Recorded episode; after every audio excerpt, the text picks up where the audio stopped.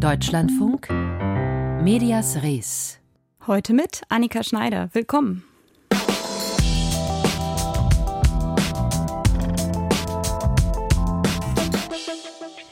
Ich will hier raus. Das sagt in unserer Sendung heute kein Dschungelstar, sondern ein Journalist, dem wir hier im Deutschlandradio viel Berichterstattung verdanken. Er hat nämlich für unsere Korrespondenten in Gaza Material gesammelt, Interviews auch geführt und jetzt fürchtet er um sein Leben. Mehr dazu gleich. Außerdem gratulieren wir heute einer Talkshow-Ikone zum Geburtstag, Oprah Winfrey herself nämlich. Wir beginnen aber mit einem Tauchgang mitten hinein in den Meinungssumpf der sozialen Netzwerke.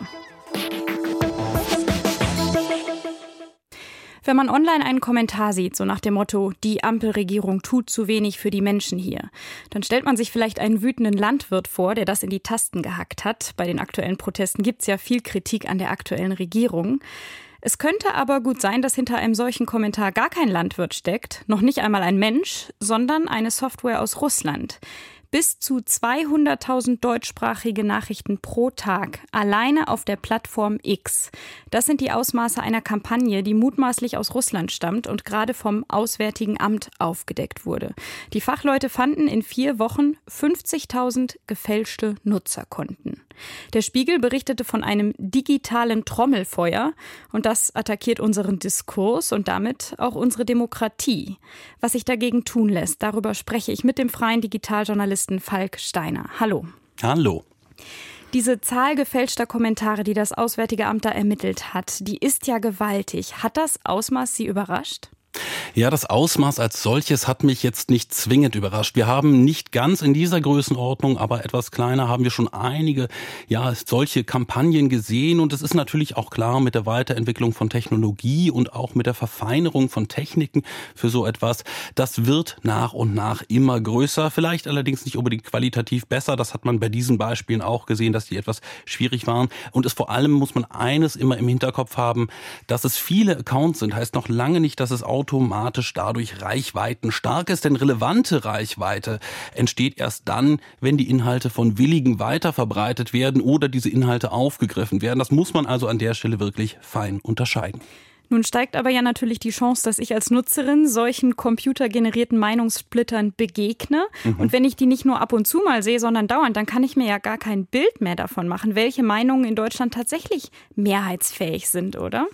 Ja, das ist tatsächlich ein Problem, wenn das Ganze sozusagen vermüllt wird mit solchen Aktionen, wenn dann tatsächlich in den Feeds nicht mehr zu unterscheiden ist, was ist denn wirklich ein Inhalt, was ist etwas, was vorgetäuscht wird, dass es ein Inhalt sei und was ist einfach nur frei erfunden. Also diese Unterscheidungen, die sind schwer zu treffen für einen normalen Nutzer. Man muss allerdings auch sagen, es gibt ein paar Möglichkeiten darauf zu achten, wenn man selber seine Social-Media-Plattformen nutzt. Man kann beispielsweise darauf schauen, dass man man, wenn so etwas in den Feed gespült wird, ob das denn tatsächlich so sein kann. Das ist das Erste, dass man wirklich mal prüft, ist das überhaupt eine plausible Behauptung, die dort im Raum steht? Oder vielleicht sich auch mal die Frage stellt, warum finde ich das eigentlich nur hier und nirgendwo anders? Und vielleicht dann auch nochmal schaut, das Profil, von dem das kommt, ist das jetzt ein Profil, was wirklich glaubwürdig in dem Sinne ist? Ist das jetzt irgendein Nutzer irgendwo, möglicherweise immer noch bei Twitter sehr beliebt, einer, der einen Namen hat, der möglicherweise aus einem Wörterbuch stammt, vielleicht mit vier bis acht Zahlen hinten dran hängt, vielleicht auch mit einem Profilbild, was ein bisschen ja unpassend zum sonstigen Profil ist und auch die Postings derjenigen Person passen möglicherweise auch nicht so hundertprozentig zu eben diesem Inhalt, der dann gerade bei mir herangespült wird. Da kann ich als Nutzer schon ein bisschen filtern und versuchen, etwas skeptischer an die Sache heranzugehen. Es ist ja auffällig, dass es nicht immer unbedingt um Falschinformationen geht. Also wenn ich das mhm. Beispiel noch mal rausgreife, jemand kritisiert die Ampelregierung, das ist ja erstmal eine Meinung, die vorhanden und auch legitim mhm. ist. Welches Ziel steckt denn hinter solchen Kommentaren? Also tatsächlich hat man auch bei der Propaganda online ein bisschen dazugelernt. Man versucht eben Elemente aufzunehmen, die bereits da sind, beispielsweise Kritik und diese dann etwas anders gewandet, meistens deutlich angespitzt, wie Journalisten das nennen, also noch einmal deutlich überzeichnet, die noch einmal zu befeuern und noch weiter ein Image zu verstärken, die kriegen nichts hin oder die machen alles falsch oder was auch immer demjenigen sozusagen nahe liegt als Gedanke. So und das ist natürlich ein Mechanismus, der basiert eben darauf, Verunsicherung zu streuen. Und ob das dann klappt, hängt einfach wesentlich von den Nutzern ab, ob die das dann weiter transportieren, ob die beispielsweise nicht unbedingt das Weiterverbreiten, das Teilen, da kann man vielleicht nochmal doppelt nachdenken, aber schon ein Pfaff, ein Like und ähnliches, das kann schon einen Unterschied machen, denn am Ende sortieren Algorithmen nach Relevanz und Relevanz heißt für die Plattform nach wie vor häufig in erster Linie die Menge an Interaktionen mit einem ja, Tweet oder eben etwas anderem, einem anderen Posting auf einer anderen Plattform. Das heißt, ich als Nutzerin kann was tun, nämlich mit meinem Nicht-Liken oder Nicht-Teilen dazu mhm. beitragen, dass sich so etwas nicht verbreitet. Natürlich ist auch die Politik in der Pflicht. Diese Frage stellen wir immer wieder. Wie kann die reagieren? Mhm. Es stehen ja einige wichtige Wahlen an in diesem Jahr. Wie gut ist unsere Demokratie da aufgestellt und wie schnell kann sie jetzt auch reagieren, wenn so eine Kampagne ein paar Monate vor den Europawahlen kommt? Also sie kann in erster Linie erstmal dadurch reagieren, dass sie Öffentlichkeit darauf lenkt. Das ist in dem Fall passiert, möglicherweise nicht ganz so, wie man das eigentlich gedacht hätte, weil der Spiegel nun mal an diesen Bericht gekommen war. Aber ähm, ja, also sie kann Öffentlichkeit darauf lenken, dass es solche Phänomene überhaupt gibt. Das ist schon viel wert, um die Menschen zu sensibilisieren, dass es eben solche Mechanismen gibt und dass man sich vielleicht auch etwas vorsichtiger verhält. Das Zweite aber ist, dass es tatsächlich auch rechtliche Instrumentarien gibt, mit denen die Plattformbetreiber dazu verpflichtet werden, werden, dagegen etwas zu tun oder zumindest dazu verpflichtet werden sollen. Wir haben auch in dieser Sendung schon häufiger gemeinsam darüber gesprochen, den Digital Services Act, oh, der ja? genau mhm. bei solchen systemischen Risiken wirksam sein soll. Da müssen die Plattformbetreiber dann etwas tun. Allerdings wird das aller Voraussicht nach nicht mehr rechtzeitig vor der Europawahl so scharf gestellt sein, dass es tatsächlich hier noch einen relevanten Einfluss haben kann. Der Journalist Falk Steiner beobachtet für uns das Thema Desinformation und mit ihm habe ich über die aktuelle Beeinflussungskampagne auf der Plattform X gesprochen, die mutmaßlich aus Russland kommt.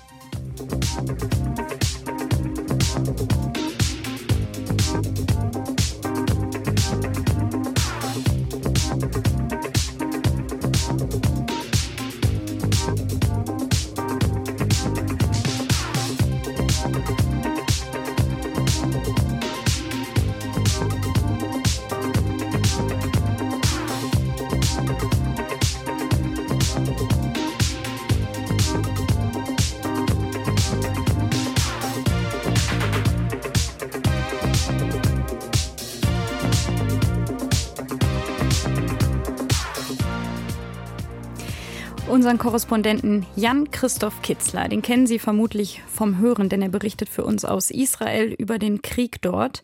Und damit er auch über das berichten kann, was im Gazastreifen passiert, arbeitet er dort mit palästinensischen Kollegen zusammen. Das sind sogenannte Stringer. Diese Stringer, die treten normalerweise nicht groß in die Öffentlichkeit, aber gerade ändert sich das. Jan-Christoph Kitzler hat nämlich gerade einen Bericht gemacht, nicht mit der Hilfe seiner Kollegen, sondern über seine Kollegen im Gazastreifen aus aktuellem Anlass. Damit deutsche Medien über die Lage und das Kriegsgeschehen im Gazastreifen berichten können, brauchen sie zurzeit palästinensische Kollegen. Sie fotografieren, filmen, führen Interviews, die in die Berichte einfließen, auch in die Berichterstattung aus dem ARD-Studio Tel Aviv. Mohammed Abu Saif ist einer dieser Journalisten, die im Gazastreifen arbeiten. Seit einigen Jahren ist er für die ARD tätig. Jetzt sind die Bedingungen sehr schwer. My situation after 110 days of the war on Gaza Strip has become very bad. Nach 110 Tagen Krieg im Gazastreifen ist meine Lage sehr schlecht. Ich leide und fühle mich nicht sicher. Ich kann mich nicht frei bewegen. Ich möchte einfach nur sicher sein. Das ist alles, worum ich bitten kann. Ich lebe in einem Zelt und manchmal im Auto. Wenn ich ins Bad oder zur Toilette will, muss ich sehr lange warten. Ich wurde schon achtmal evakuiert. Jetzt bin ich ganz unten im Gazastreifen. Actually, I'm in the last point and area of Gaza Strip. Das Leben ist für Mohammed Abu Saif und seine Kollegen sehr gefährlich geworden. Einmal bereits wurde er bei einem Luftangriff verletzt, zum Glück nur leicht. Nach einer Zählung des Committee to Protect Journalists sind im Gazastreifen bereits 83 Journalisten und Medienschaffende getötet worden. Auch Mohammed Abu Saif fürchtet um sein Leben. I am very scared. I would be lying if I said no. Ich habe große Angst. Ich würde lügen, wenn ich das Gegenteil sage. Mir geht es wie den anderen, aber ich spüre größeren Druck. Ich habe Angst, von der israelischen Armee getötet zu werden und ich habe Angst, von der Hamas angegriffen zu werden, weil ich für ein deutsches Medium arbeite. Die Menschen hier haben auch Angst vor mir. Sie fürchten, dass sie zum Ziel werden könnten, wenn sie in der Nähe von Journalisten sind. Ich bin mittendrin und weiß nicht, was ich tun soll. Journalisten wurden getötet. Vielleicht bin ich der Nächste. Maybe I'm the next one. Der Bayerische Rundfunk, der das ARD-Studio Tel Aviv federführend betreibt, setzt sich seit über zwei Monaten dafür ein, dass Mohammed Abu Saif und ein weiterer langjähriger Mitarbeiter der ARD aus dem Gazastreifen ausreisen können. Auch die Bundesregierung unterstützt inzwischen die Ausreise der ARD-Mitarbeiter. Grundlage ist ein Paragraph im Aufenthaltsgesetz, der es erlaubt, Ausländern aus völkerrechtlichen oder dringenden humanitären Gründen aufzunehmen. Doch im Fall der Mitarbeiter der ARD geht es nicht weiter, sagt Christian Nietzsche, der Chefredakteur des Bayerischen Rundfunks. Es ist immer eine Ausnahme, wenn man über eigene Mitarbeiter berichtet. In diesem Fall muss es sein. Es geht um das Leben langjähriger Mitarbeiter. Die Bundesregierung hat Sicherheitsprüfungen vorgenommen, die Aufnahme zugesagt dieser Mitarbeiter. Aber von israelischer Seite wird die Ausreise aus dem Gazastreifen bislang blockiert aus Sicherheitsgründen. Das ist unverständlich, weil ja der israelische Boden gar nicht mehr betreten würde. Diese Mitarbeiter sind kein Sicherheitsrisiko. Wir appellieren deswegen an die israelischen Behörden, an die Regierung, unsere Mitarbeiter ausreisen zu lassen. Das israelische Verteidigungsministerium, das Außenministerium, der Inlandsgeheimdienst und Kogat, die israelische Koordinierungsbehörde für die palästinensischen Gebiete, haben auf Anfragen der ARD bislang nicht reagiert bzw. verweisen auf andere Behörden. Das Auswärtige Amt in Berlin hat dem ARD-Studio Tel Aviv bestätigt, dass inzwischen 100 sogenannte lokal beschäftigte Mitarbeiterinnen und Mitarbeiter aus dem Gazastreifen ausreisen konnten, einschließlich ihrer Familien. Warum die Ausreise im Fall der ARD-Mitarbeiter sowie in anderen Fällen nicht gelingt, bleibt unklar. Für Mohammed Abu Saif, den Mitarbeiter der ARD, sind das keine guten Nachrichten. I want to get out of here. I want to go to a safer place. I lost everything here. Ich will hier raus, an einen sicheren Ort. Ich habe alles verloren. Ich habe hier keine Zukunft. Mein Leben hier ist zerstört. Ich habe meine Wohnung und die meiner Familie verloren. Familienmitglieder und Freunde habe ich verloren. Ich fürchte, jeden Moment sterben zu können, wenn ich hier bleibe. Ich will nicht sterben. Ein Beitrag von unserem Korrespondenten in Tel Aviv, Jan-Christoph Kitzler.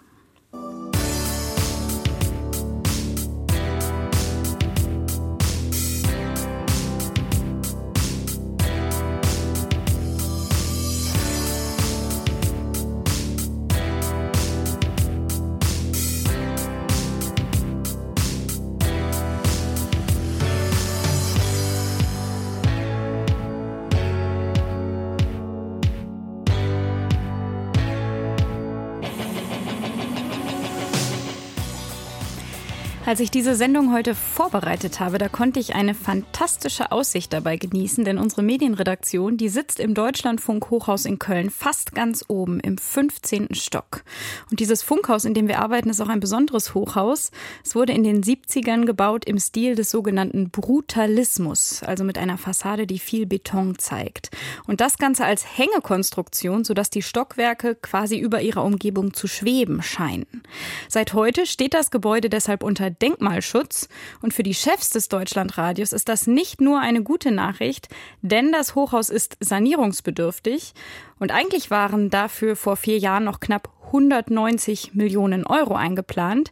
Im jüngsten Bericht der Finanzkommission KEF, die die Finanzen der öffentlich-rechtlichen Sender kontrolliert, da steht jetzt aber eine viel größere Zahl.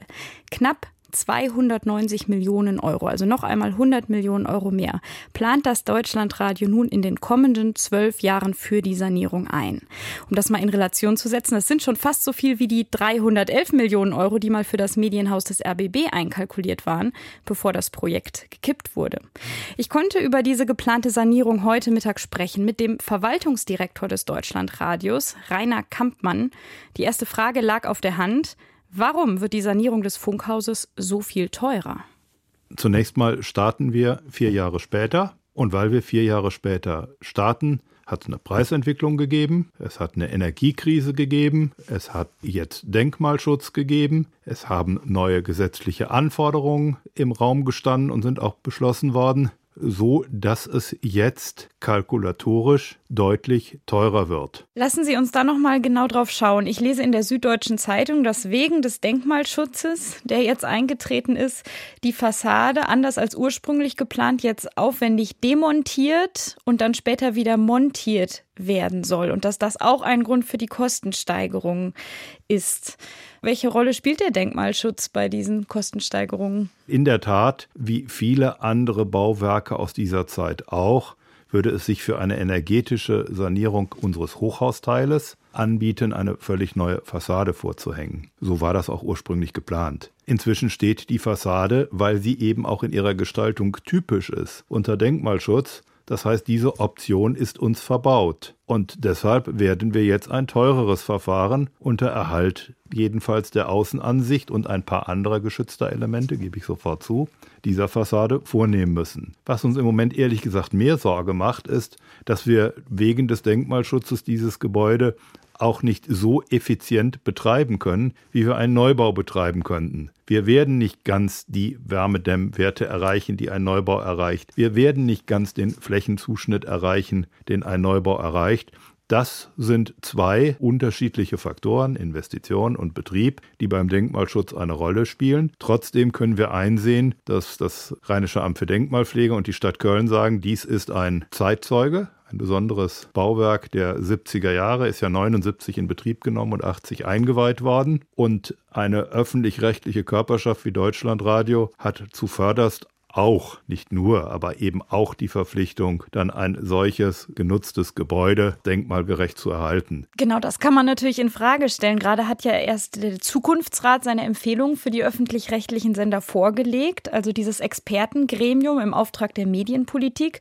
Und in diesem Bericht stellt sich ja genau auch die Frage, ob Denkmalschutz nicht nur bei diesem Gebäude, das Deutschlandradio hat ja auch das RIAS-Gebäude in Berlin, es gibt noch viele andere öffentlich-rechtliche denkmalgeschützte Gebäude, ob das überhaupt Aufgabe sein sollte, die über den Rundfunkbeitrag mitfinanziert werden soll. Am Ende sind die Länder ja gefordert. Die Länder sind einerseits die Träger des öffentlich-rechtlichen Rundfunks und sind andererseits auch die staatliche Ebene in Deutschland, die für den Denkmalschutz zuständig ist. Und insofern müssen die Länder für sich eine Entscheidung treffen, ob sie dem öffentlich-rechtlichen Rundfunk auch ins Stammbuch schreiben, wenn ihr Denkmäler habt, dann müsst ihr sie auch pflegen und dann müsst ihr auch die entsprechenden Aufwendungen und Investitionen dafür tätigen, die aus dem Rundfunkbeitrag jedenfalls bei Deutschlandradio nahezu ausschließlich refinanziert werden.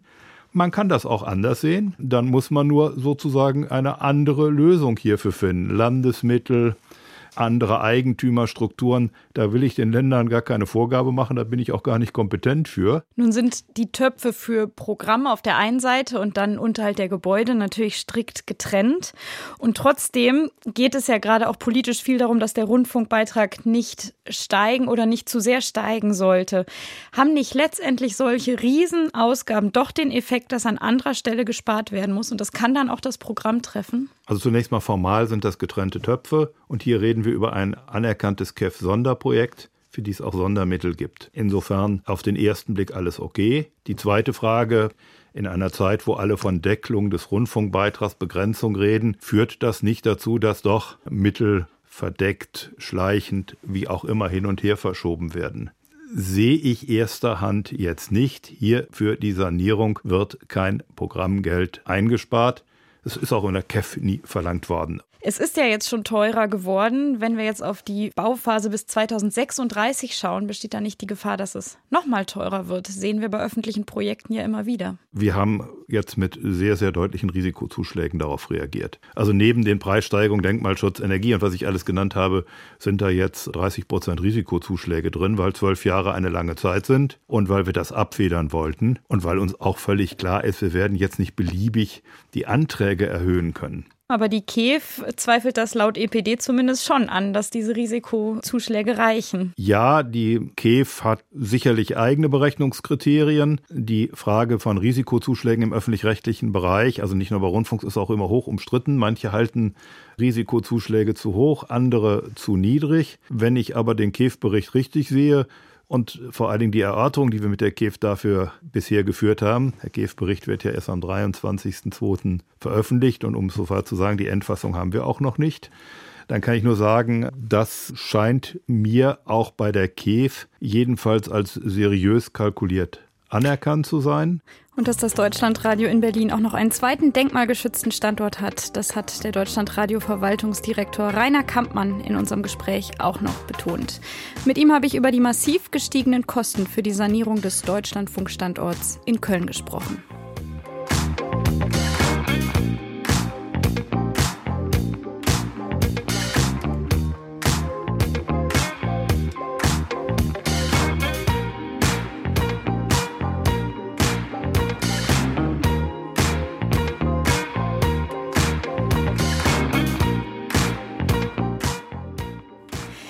Dass Oprah Winfrey mal eine Talkshow-Legende werden würde und außerdem steinreich, das war nicht unbedingt absehbar, denn ihren Weg nach oben als schwarze Frau unter weißen Männern, den hat sie sich erkämpft und war damit vielen ein Vorbild. Und ist sie auch immer noch. Denn heute wird Oprah Winfrey 70 Jahre alt und Christoph Keppeler gratuliert.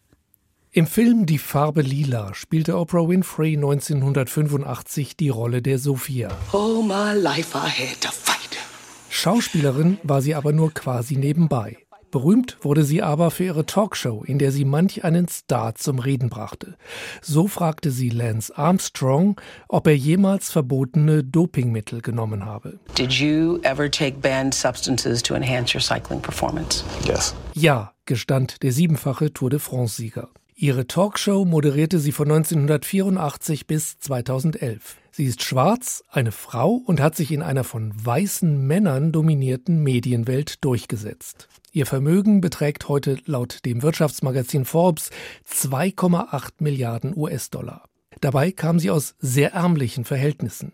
Tochter einer minderjährigen Mutter in Mississippi. Nach eigenen Angaben wurde sie mit neun Jahren vergewaltigt, wurde mit 14 schwanger und verlor ihren Sohn bald nach der Geburt.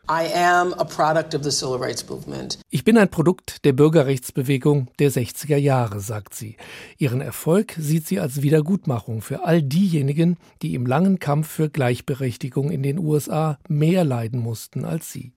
Sie unterstützte Barack Obama in seinem Wahlkampf. Später wurde spekuliert, ob sie nicht selbst US-Präsidentin werden wollte. Nein, wollte sie nicht. 2019 interviewte Oprah Winfrey Prinz Harry und seine Frau Herzogin Meghan, Tochter eines weißen und eines schwarzen Elternteils. Es ging am britischen Hof um die Hautfarbe des Kindes, das Meghan erwartete. There's a conversation with you with Harry about how dark your baby is going to be? Man sprach darüber, wie dunkelhäutig ihr Baby sein wird, fragte Oprah. Potentially and what that would mean or look like. Und was das bedeuten würde und wie es aussehe, sagte Meghan. Puh.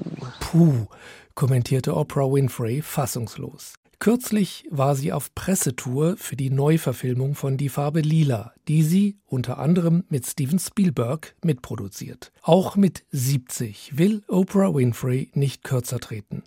I will never be done until my last breath is done, sagte sie dem Magazin People. Meine Arbeit wird niemals getan sein, bis mein letzter Atemzug getan ist. Das heißt, wir werden wohl noch einige Interviews von ihr sehen. Nach den Nachrichten wartet auf Sie der Büchermarkt. Dort geht es um eine Neuerscheinung mit dem schönen Titel Frieden ist die einzige Option. Ein Buch mit Reden und Essays des israelischen Journalisten und Schriftsteller David Großmann. Mein Name ist Annika Schneider. Einen schönen Nachmittag Ihnen.